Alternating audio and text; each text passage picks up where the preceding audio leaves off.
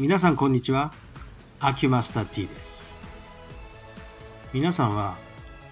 体力ってどういうものか考えたことあります？えっ、ー、と私はねこういう体力っていうものをそうですね。まあ大学出てから15年ぐらい、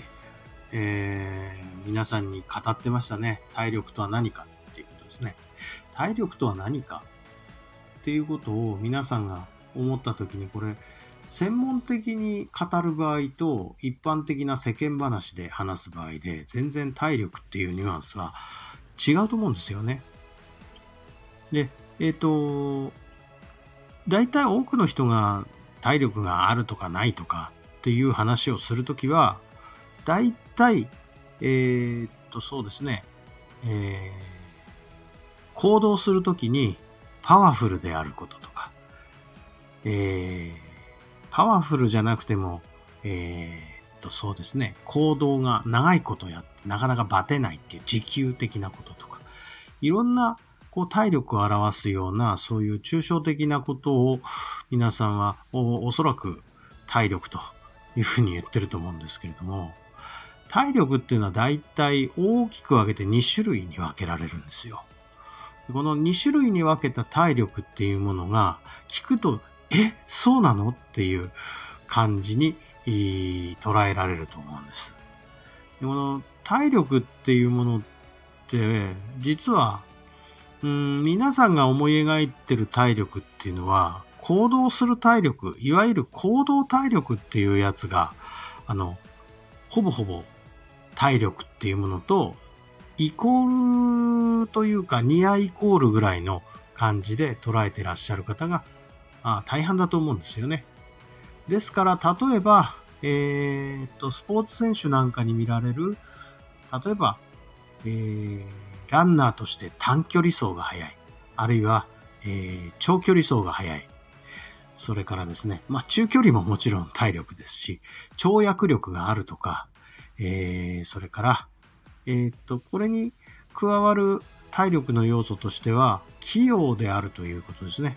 えーと、例えば、ボールゲームのボールコントロールが上手だとか、それから、えーと、ラケットを使うスポーツだったらラケットコントロールとかですね。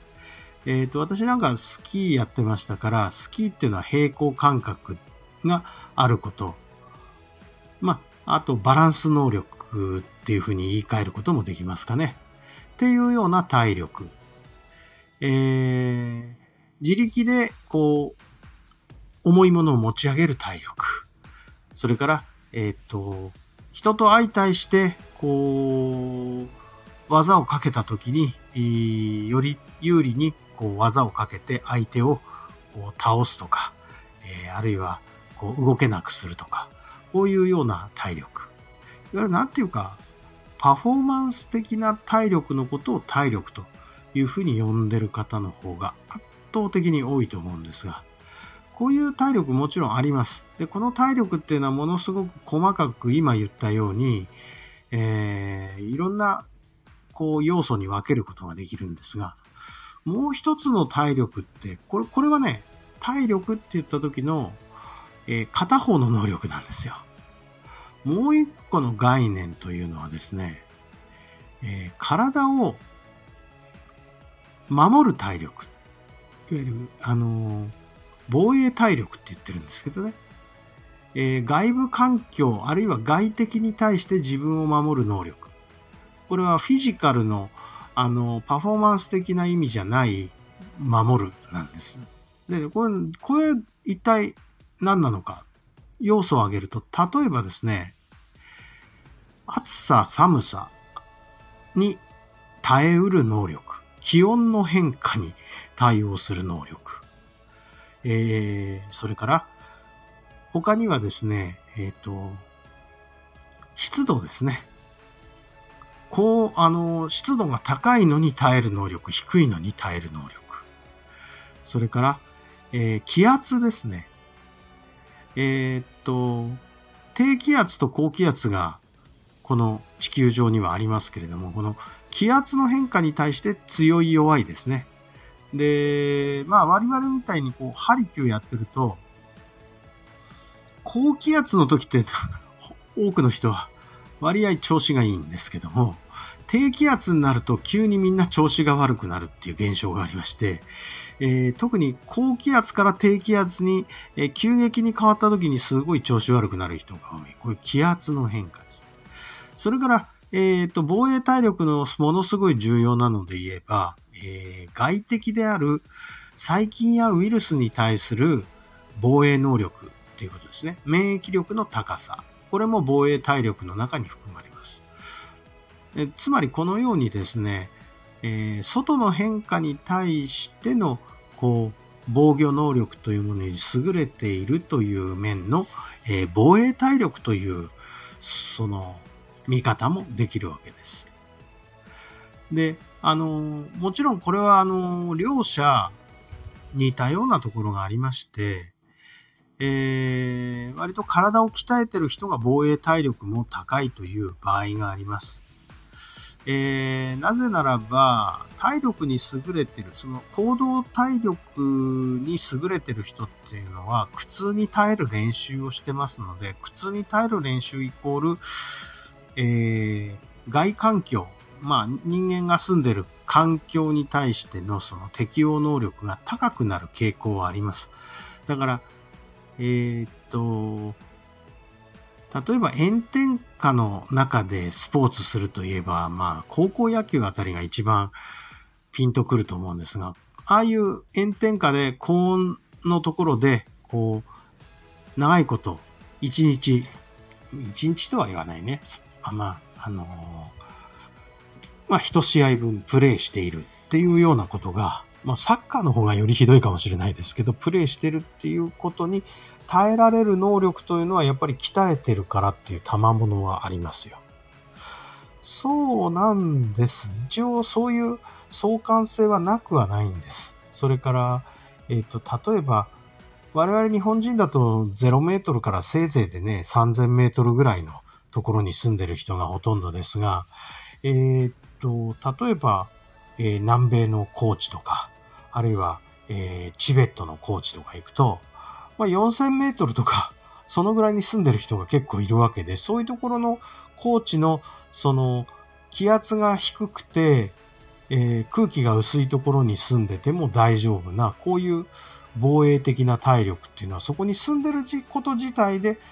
えー、生まれている体力なんで、これも防衛体力に優れているっていうことが言えると思いますし、また、えー、日本人なんかだと、まあ、アレルギーが多いっていうのは一つは防衛体力優れてるのに敵がいないっていうことが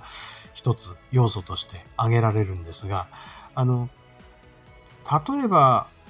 あの、高温多湿なジャングルの中に住んでるとかですね、えー、あんまり空調の効かないところに住んでる、えー、と、赤道の方に住んでる方とかもいるわけでして、そういう方たちは、やっぱりそういう、こう、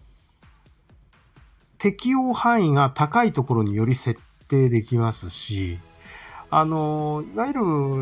氷河じゃないな、えっと、氷雪地に住んでいるような人たちだと寒さに対する適応がものすごく優れている。っていう点で、これは防衛体力に優れているというふうに言うことができるでしょう。だからですね、皆さん、あの、体力があるとかないとか、あの、抽象的に言ったりするんですが、実は体力っていうのはいろんな側面がありまして、えー、その能力っていうのは、例えば遺伝の面もあるでしょうし、えー、順化って要するにその環境になれるということもあるでしょうし、もちろんトレーニングという側面も、えー、もちろん否定はできません。このように体力というのはいろんなあの側面で見ることができるので、ただあの人は体力があるって言ったってね、私みたいにちょっと、ちょっと細かく見る人間だと、いや、あなた何を見てあの人が体力あるというふうに映るんですか？っていうようなことをちょっと聞いてみて、えー、大体細かいやつだなと思って嫌がられると。こういうわけですね。あの、だから体力ってね、本当に、なんていうか、一定方向にしかないものじゃなくて、多方面に対してあるものなんだっていうことは、えー、少し豆知識として持っておいていただけるといいと思うんで、あとね、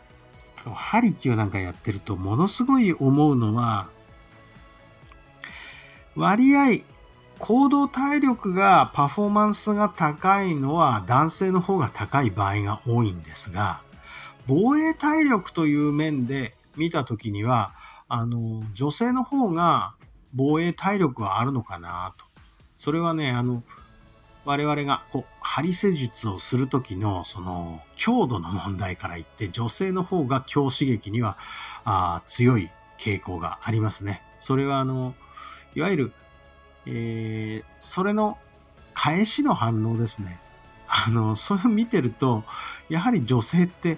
生物的に強いんじゃないかなというふうに思わざるを得ない瞬間というのはよくあります。まあ、機会があればこんな話もしてみたいかなと思いますが、今日は体力についてお話ししてみました。じゃあ本日はこんなもんでありがとうございました。